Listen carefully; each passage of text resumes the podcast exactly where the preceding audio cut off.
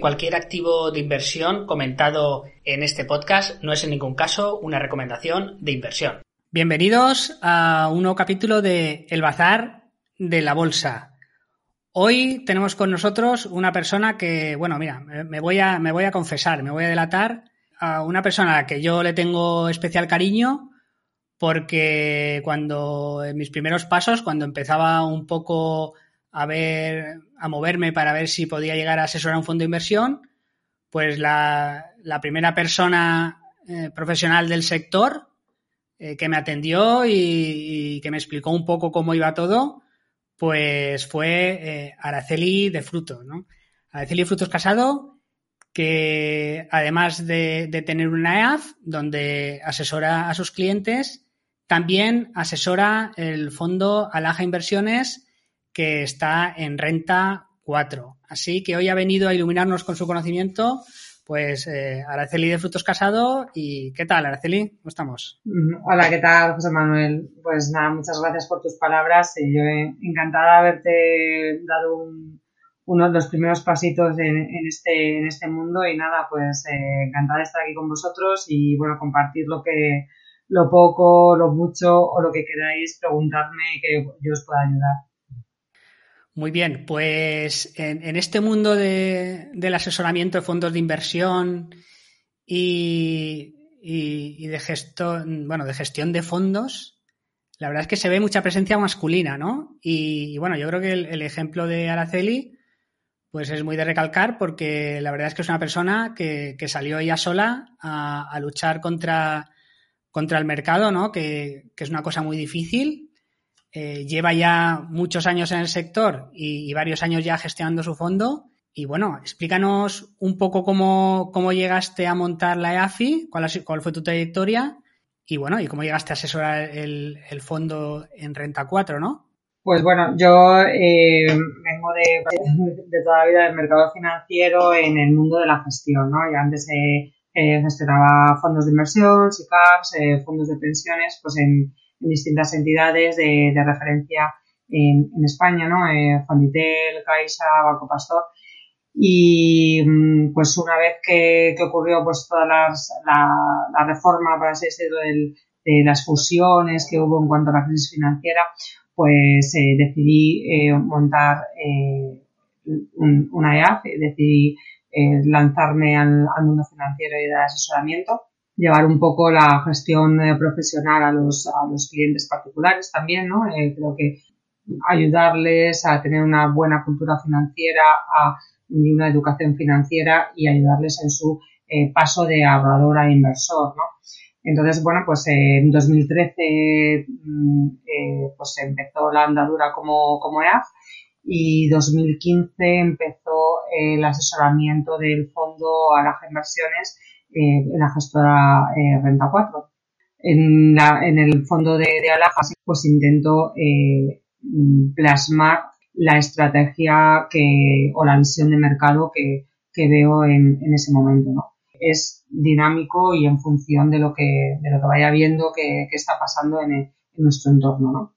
No es, eh, no es fácil, ¿no? Pero sí que también es eh, satisfactorio. Es decir, eh, estoy orgullosa, por no decirlo, de lo que se ha conseguido.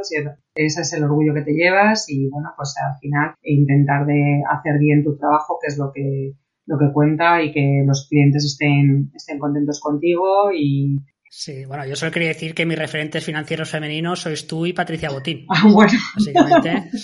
Bueno, bueno, pues nada, mira, gracias por compararme con, con, ella, mira.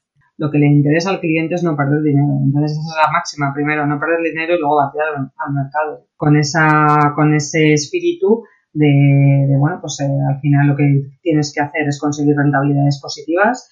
Eh, es con el que se trabaja todos los días y se está encima de, de las inversiones y las recomendaciones que se hacen eh, eso también te digo que con un riesgo eh, moderado, ¿no? Y creo que, mm, eh, por ejemplo, el fondo que, se asesora a las inversiones se adapta a esa filosofía y creo que la mayoría de los, de los clientes o la mayoría de los inversores en España también tienen esa filosofía, ¿no? Un poco de dormir tranquilo, de tener rentabilidades positivas, pero sin grandes sustos. Y, y perdona, Araceli, es que te has lanzado un poco a hablar del fondo, pero para el que no conozca el fondo, ¿cuál es la filosofía de inversión del fondo? Sí, mira, este, este fondo, eh, según folleto, pues es un fondo de renta variable mixto internacional. Este fondo puede invertir en, en una horquilla de un 30% mínimo y un 75% máximo en renta variable a nivel global eh, lo que no esté invertido en renta variable estaría invertido en,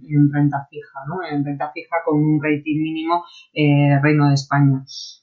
Eh, utiliza los productos derivados, tanto opciones como, futuros, para minimizar la volatilidad de, mercado. Normalmente estos productos derivados se hacen sobre índices bursátiles. en su mayoría, pues utilizamos eh, sobre Eurostock o sobre eh, Nasdaq, eh, según tengamos la exposición, se tenga la exposición en el, en el fondo. Ahora mismo se está recomendando o se empezó a recomendar ya desde el año pasado una mayor exposición en, en Estados Unidos de la que tradicionalmente se tenía en, en, el fondo y entonces pues eh, esos son los índices sobre los que nos movemos y sobre los que se cubre la, la cartera eh, para minorar la, la volatilidad. Eh, se sigue pues bueno un, un análisis se sigue el análisis fundamental para lo cual pues se nutre de la información que nos puedan permitir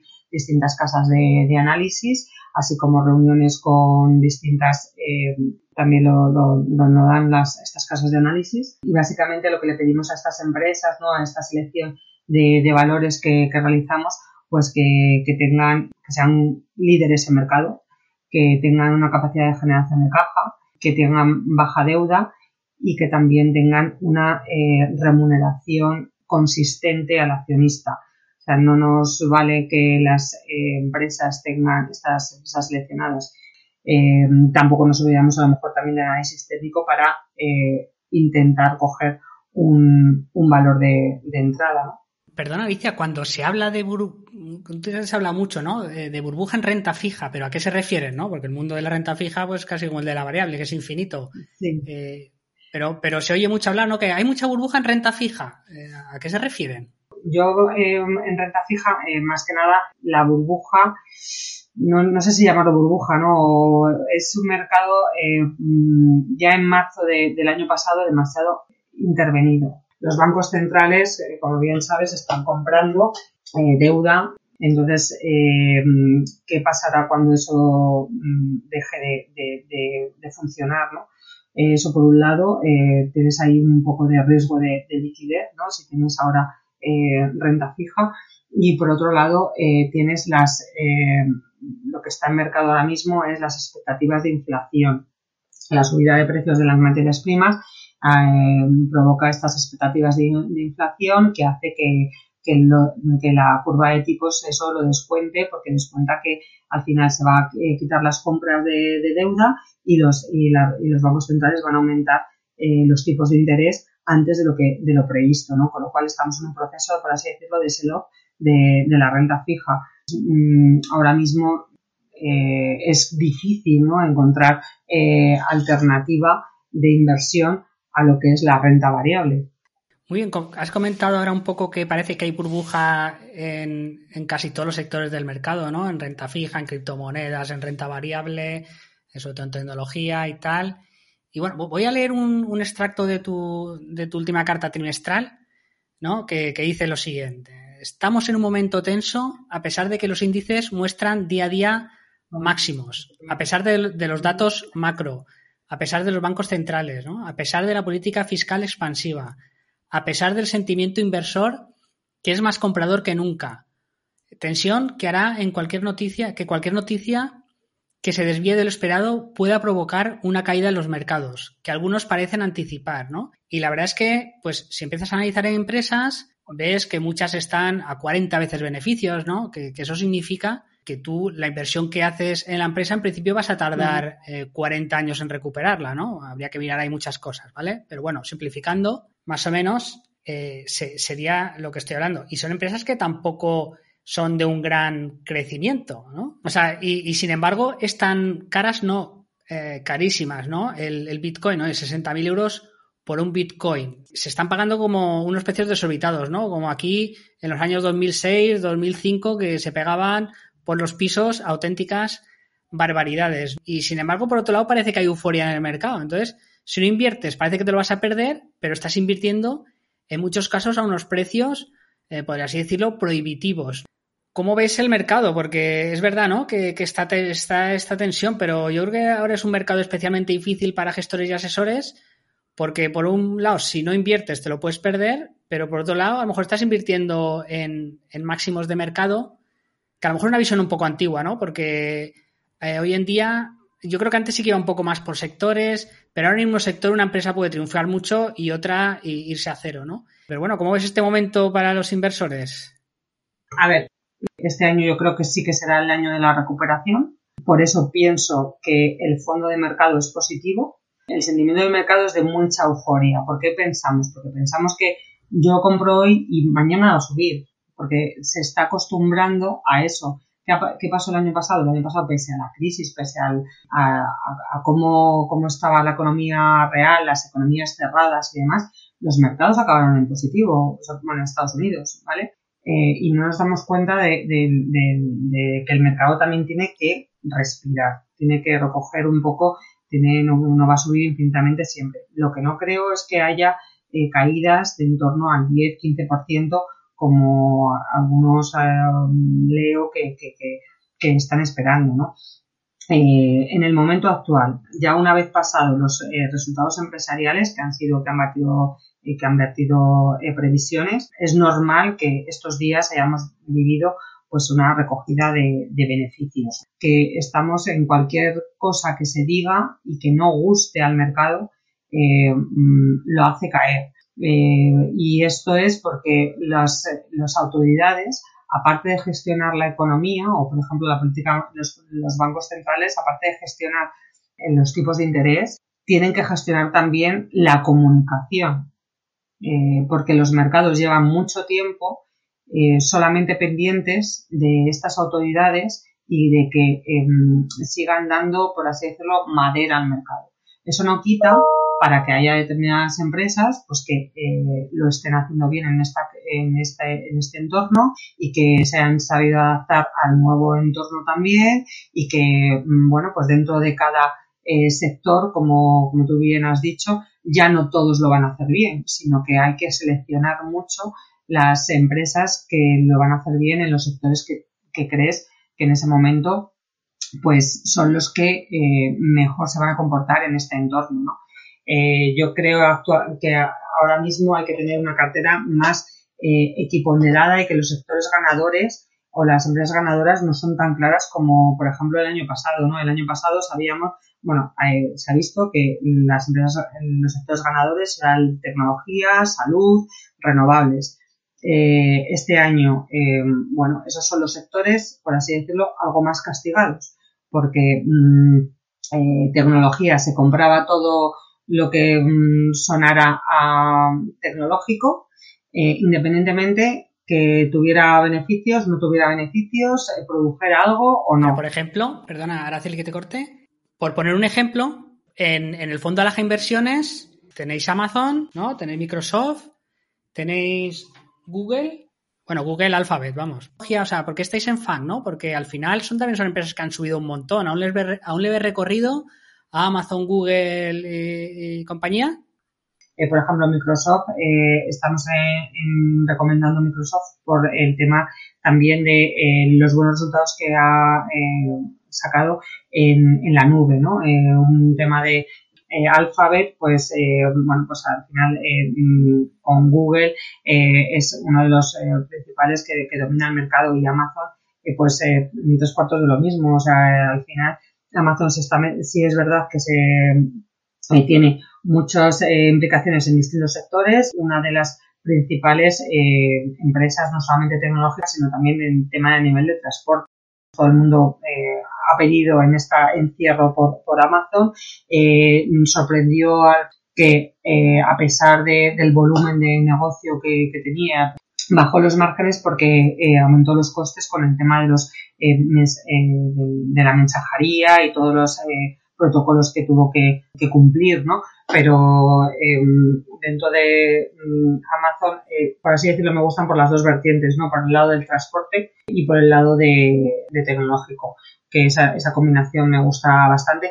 A su vez, en transporte, que eh, otra posición que, tengo bastante recomendada en naranja es Deutsche Post en Europa, eh, precisamente porque Deutsche Post también en cuestión de transporte es eh, como un híbrido, o sea, lo ha hecho muy bien en, el lado del e-commerce en el confinamiento y ahora por el lado de, transporte físico también eh, lo, hará bien ya en el desconfinamiento, ¿no? Hay que buscar, pues eso, lo que comento, líderes de mercado en cada sector que sepan adaptarse a estas actuales circunstancias. De hecho, Amazon, por ejemplo, ha comprado, eh, bueno, ya tenía aviones, ¿no? Pero ha comprado más aviones. Un poco lo que estabas comentando de, del transporte. Hombre, Amazon es, es, difícil ver algún sector que no se esté metiendo. Está metiendo supermercados, en farmacia, lo quiere vender todo, ¿no? Empezó vendiendo libros y ahora... Estoy cómoda con, todas ellas. Además, es que si te das cuenta, eh, en estas caídas que, que ha habido tan pronunciadas en el sector tecnológico, las grandes son las que mejor han aguantado la caída. O sea, han tenido menos impacto, ¿no? Es que yo creo que el potencial de crecimiento, o sea, es importante. Y fíjate que estamos hablando que han tenido unos incrementos en, bueno, en ingresos y beneficios, pues estamos hablando de 50%, en algún caso beneficio del 100%, ¿no? Yo me acuerdo ahora del, del caso concreto de YouTube, que el último trimestre, bueno, el penúltimo tuvo 4.000 millones de dólares ingresos por publicidad y el, y el semestre siguiente fueron 6.000, ¿no? O sea, estamos hablando de burradas. Dice, parece que no le queda mucho crecimiento, pero claro, mm, el mundo es muy grande, aún queda mucho por desarrollar y el crecimiento de estas empresas aún puede ser, eh, es más, incluso la penetración de mercado en muchos países eh, aún les falta mucho por entrar en Internet, ¿no? Y el comercio online. Entonces, yo creo que sí que tienen bastante potencial de crecimiento. Por eso estás en, estas, porque son empresas de calidad que se saben adaptar a los, al entorno. Los precios que se pagan por ellas está caro o barato. Eh, no puedes seguir midiendo con, con datos del pasado lo de la economía actual. Entonces, bueno, es bueno tener esas referencias, esas métricas y demás, pero bueno, también es, eh, hay que ir viendo como trimestre a trimestre que mm, en la publicación de los resultados empresariales eh, estas empresas lo siguen haciendo bien. Sí, pero como diría Joseph Hafran, where is the limit, ¿no? ¿Dónde, está el límite? Porque incluso estas empresas al final tendrán un techo, ¿no? Pero lo ves lejos, ¿no? Ese que me comentas, ¿quién es el tatuado? Sí. Ah, ya. Bueno, paso, paso para.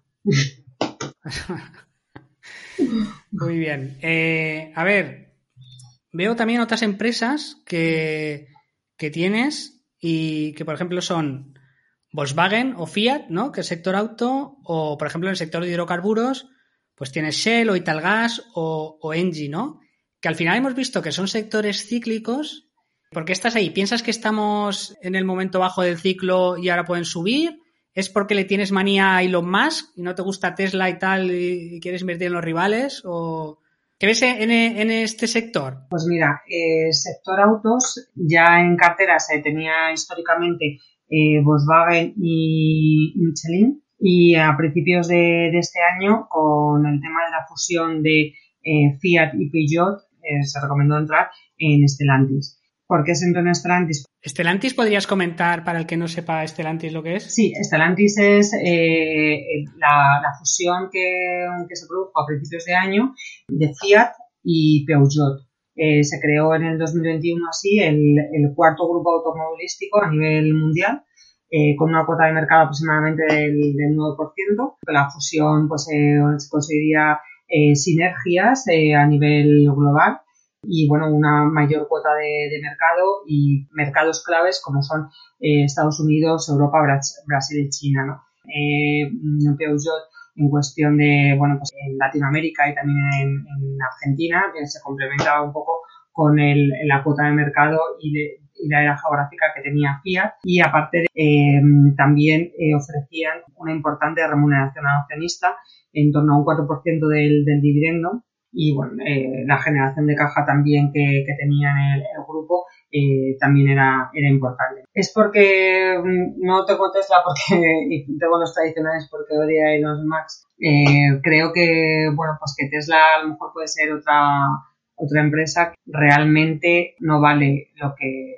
lo que se paga por ella, ¿no? Pues eh, yo creo que con Tesla este subidón que se pegó el año pasado no se corresponde con realmente lo que tiene dentro la compañía. Así que, bueno, el sector de, autos pesa también bastante ahora en Alaja, básicamente por revalorización, porque Volkswagen eh, se ha revalorizado bastante eh, con las eh, expectativa, por así decirlo, de ser el líder en fabricación del coche eléctrico en Europa, ¿no? que sea un poco la competencia de, de Elon Musk. Eh, entonces, referente al sector auto, esas son las, eh, por así decirlo, las justificaciones o el por qué eh, Volkswagen es un, uno de los mayores fabricantes del, mundo de, autos, se tenía ya en cartera desde hace tiempo y se ha y, ha aumentado la presencia en cartera básicamente por la valorización. Michelin, uno de los eh, grandes también de cuestión de, de, componentes, prefiero estar en, en estos eh,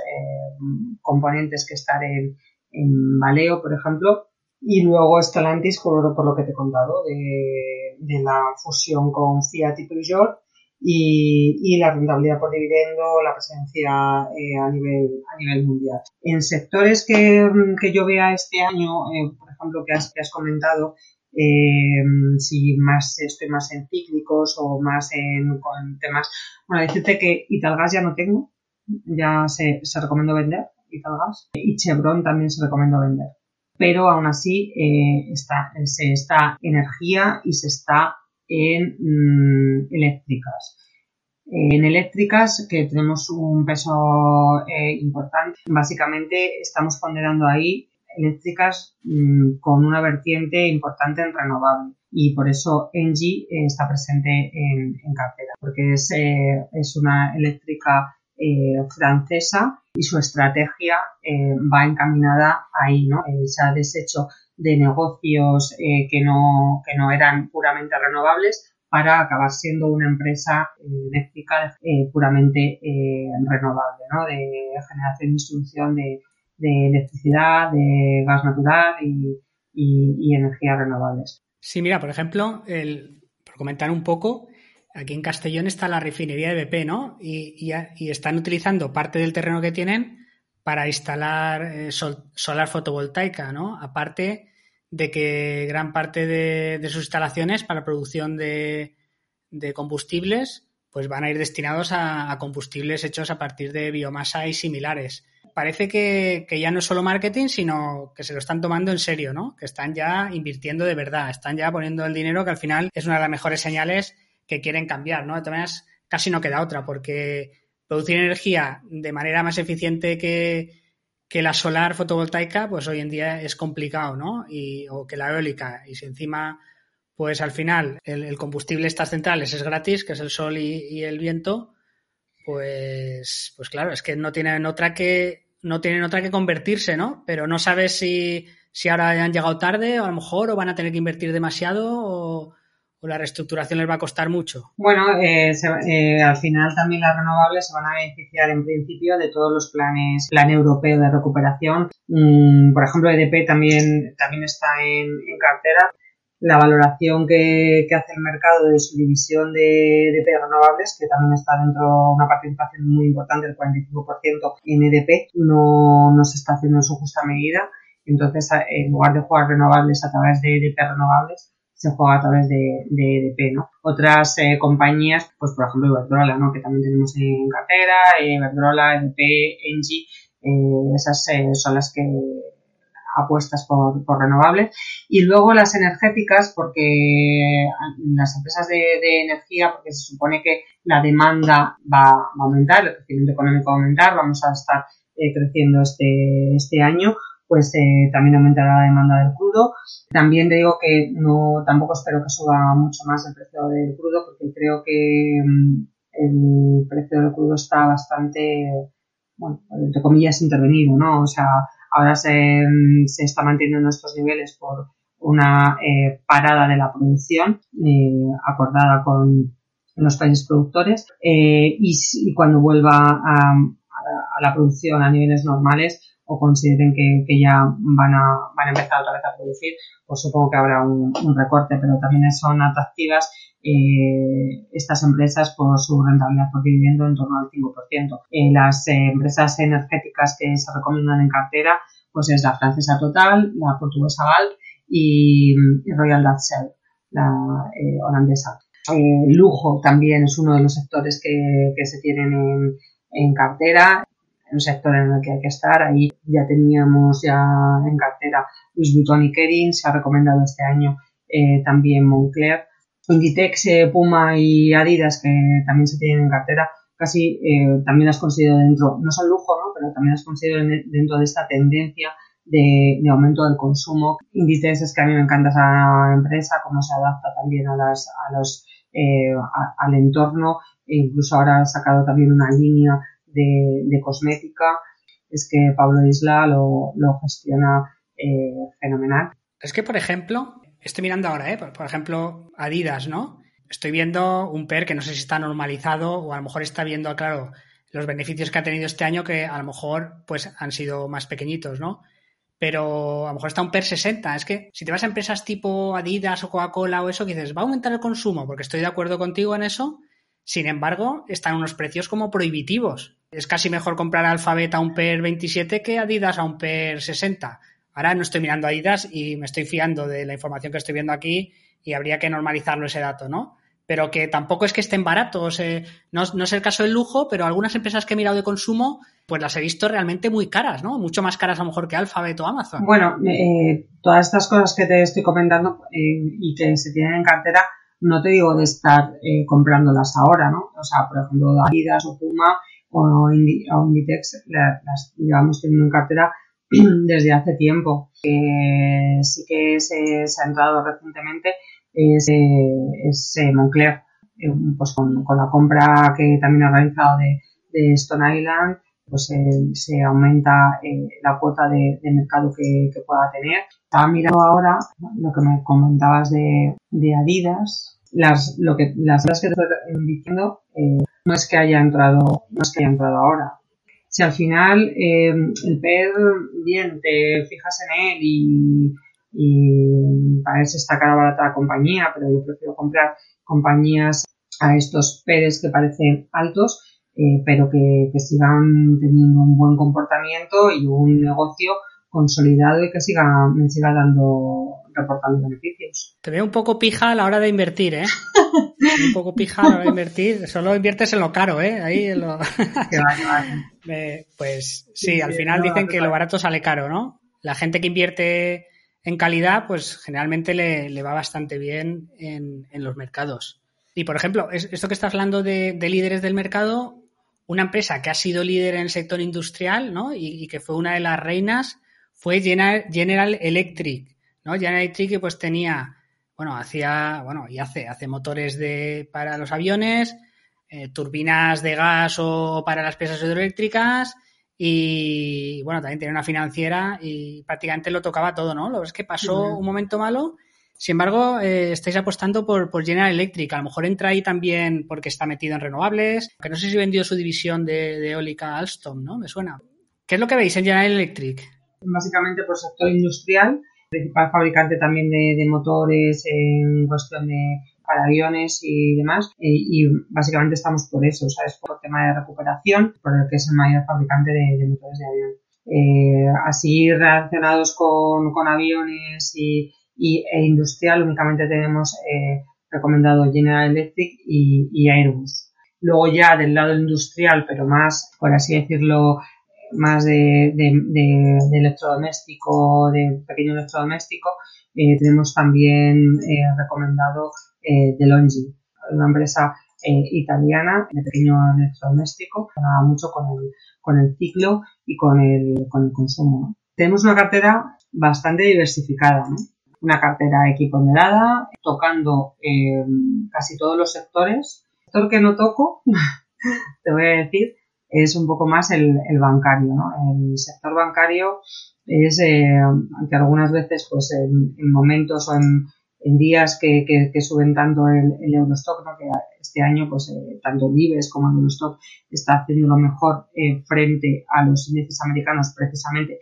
por ese componente bancario que tienen eh, estos índices frente al, americano, pues alguna vez me da, me da rabia, ¿no? Y digo, no, tengo bancos, Sí, no, es que como ahora a lo mejor se ven, se ven pequeños intentos de, no voy a decir de subir tipos, ¿no? Yo también lo veo bastante lejos, porque con los endeudados que están en los estados, eso subir tipos se me antoja más que nada un farol, ¿no? Sí, es un poco lo que hablábamos un poco al principio, ¿no? Eh, que es verdad que, bueno, va a haber aumento de precios, de precios de las materias primas, tanto de metales como de alimentación, como de... Eh, eso nos lleva a consecuencias de mercado de aumento de tipos, pero los tipos oficiales, que es por lo que están alarmando, ¿no? De aumento de oficiales, caída de las bolsas. Eh, no creo que se produzca tan pronto, ¿no? Porque ese aumento de precios eh, tiene mm, un efecto en el eh, aumento de costes de las empresas. Ese aumento de costes en las empresas nos bajaría los beneficios y los márgenes, evidentemente,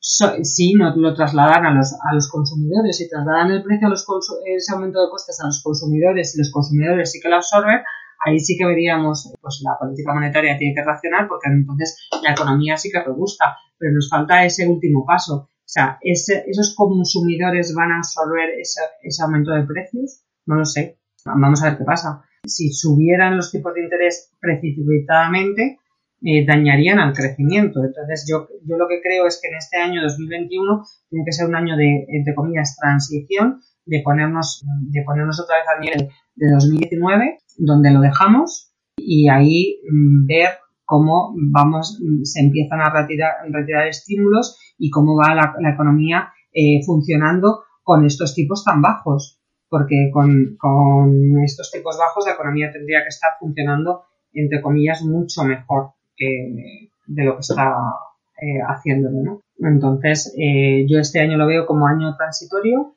Los tipos de interés no los van a tocar eh, hasta 2022, finales.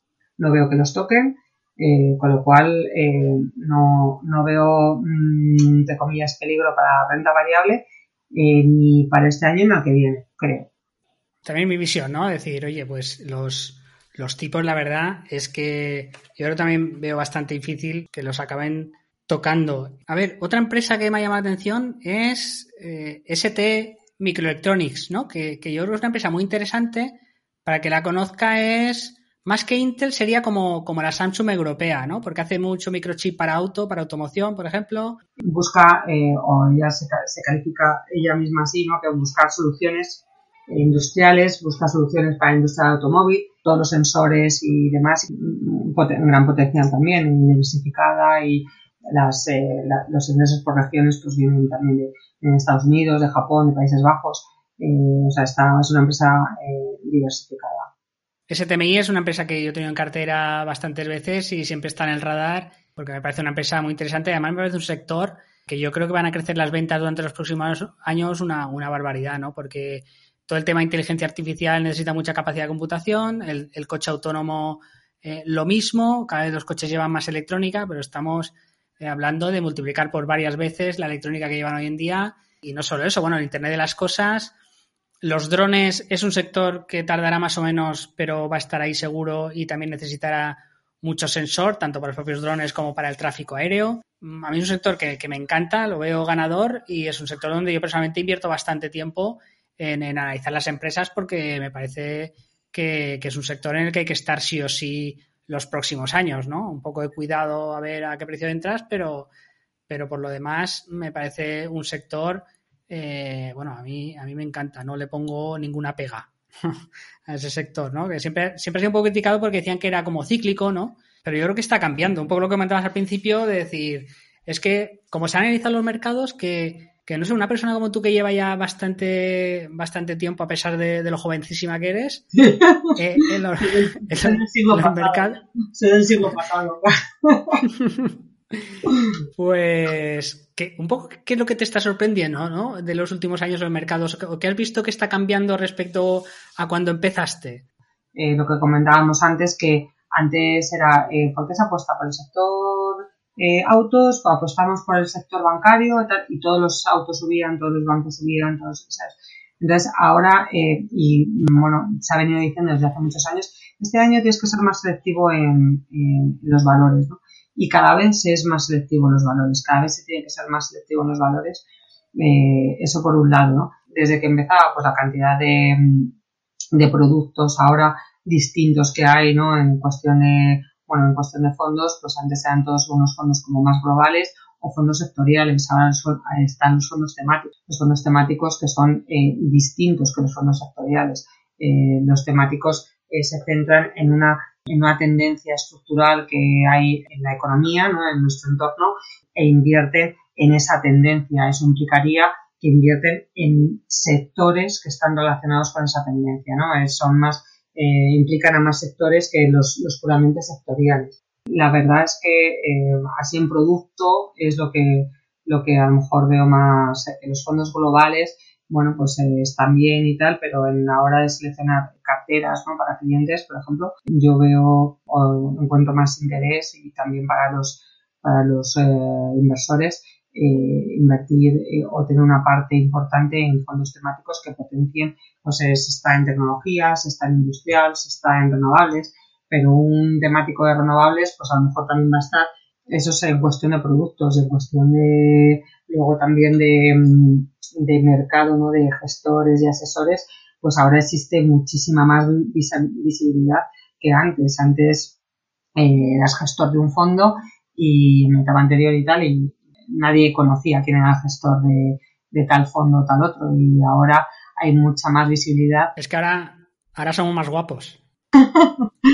eso, también, eso también es positivo, ¿no? Porque al final eh, yo creo que, mm, bueno, saber quién, quién lo está manejando o escucharle y ver su opinión y demás, pues está muy bien. Y, luego eh, también es muy importante eh, la implicación que tenga ese gestor o asesor con el, con el propio fondo, ¿no? El, eh, los intereses comunes y su patrimonio también está invertido en ese fondo, como por ejemplo es mi caso, eh, creo que em, refuerza eh, el compromiso que, que, tiene ese asesor o ese gestor con el buen comportamiento del fondo, ¿no? Al final son intereses comunes, ¿no? El buen comportamiento del fondo y, y, el, y el apostar por ello. entonces eso también ha, ha cambiado bastante. El único eh, gestor conocido, ¿no? Eh, cuando yo gestionaba era Paramés, por Vestinber. Sí, Paramés ha sido como, como Arguiñano, ¿no? Que, que muchos dicen, a lo mejor no es el, el, mejor cocinero, pero fue el que nos dio a conocer a todos los demás. Y yo creo que, pues Paramés en el sector, yo creo que es muy querido por eso, ¿no? Porque, porque dio mucha visibilidad, a, sobre todo también a la gestión independiente. Un poco nos, nos ha abierto el camino a, a los demás. Y bueno, eh, yo creo que es un gran comunicador además pues, y bueno, y este año además lo está haciendo bastante bien. Eh, sí, bueno, hay que tener en cuenta cómo lo ha hecho los anteriores. Sí, sí, porque sí, ahí sí que sorprendió un poco, ¿no? A lo mejor él que había puesto demasiado peso en ciertos sectores y mm. tal. Pero bueno, vamos a ver cómo sale al final, al, al, final las inversiones que ha hecho, ¿no? A ti, de los últimos años, ¿cuál dirías que es el sector o empresa que más rabia te ha dado no haber estado en ella, ¿no? Es decir. Pues, por ejemplo, Apple. Pero, ¿sabes lo que pasa? Que cuando no puedo entrar en, una empresa o se me va y tal, no es que no la vuelva a ver, es como, bueno, pues mira, se me ha ido, tengo que centrar la visión eh, en otra, porque ya no, no sirve eh, rebozarte la herida. Yo me acuerdo que Apple que ahora lo ves y dices, estaba claro, ¿no? Pero no, no estaba claro, porque Apple ha habido momentos que el ochenta y tanto por ciento de sus ingresos era de iPhone.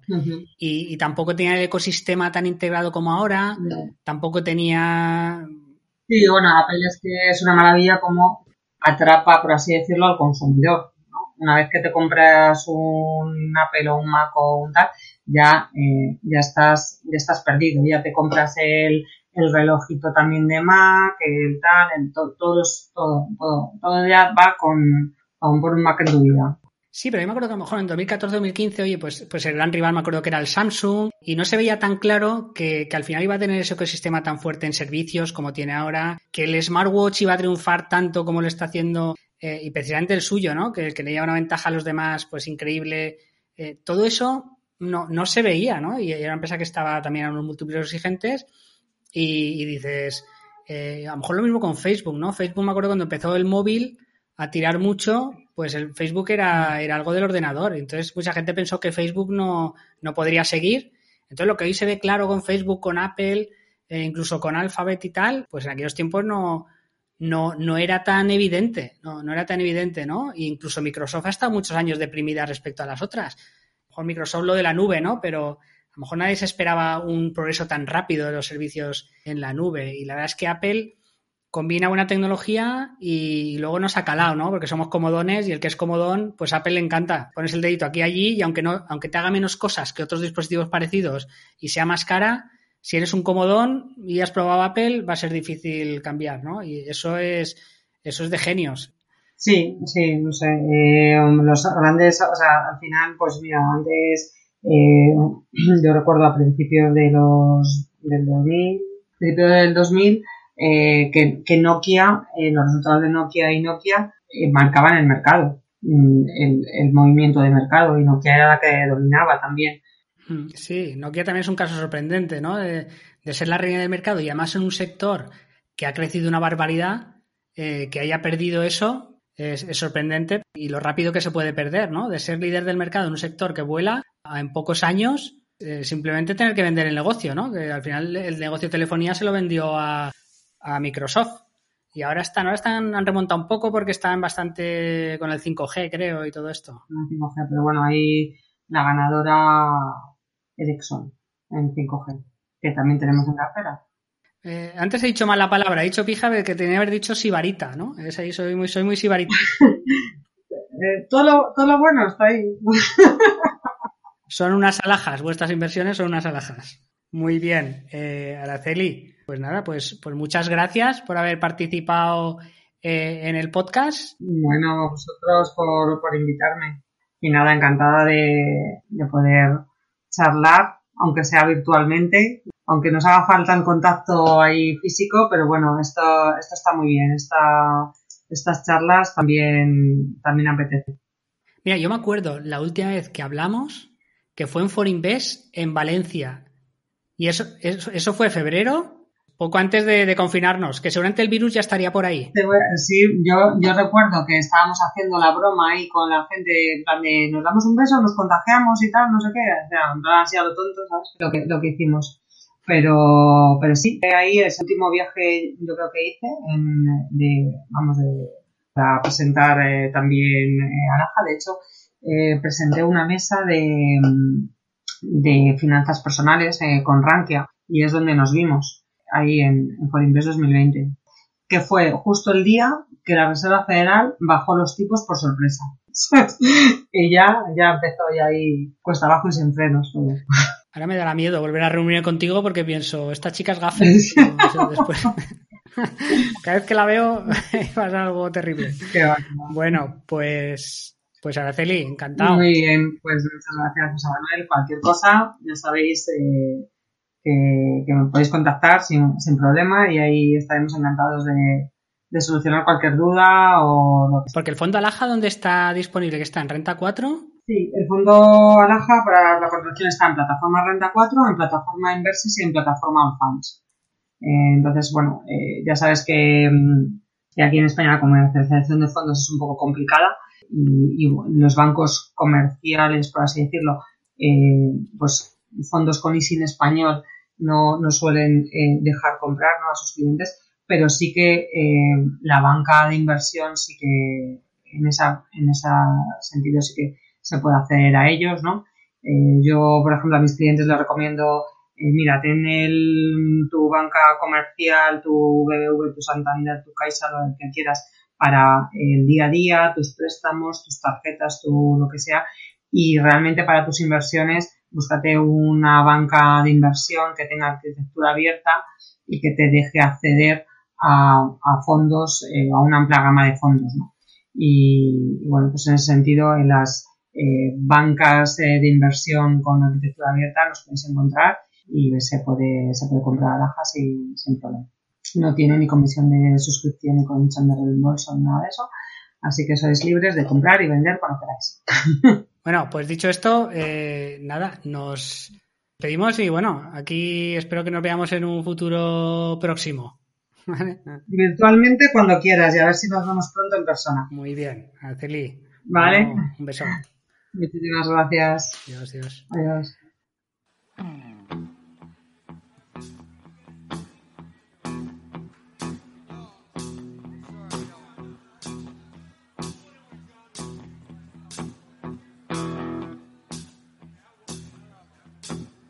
When I wake up, well, you know I'm gonna be, I'm gonna be the man who wakes up next to you. And when I go out, well, you know I'm gonna be, I'm gonna be the man who goes along with you.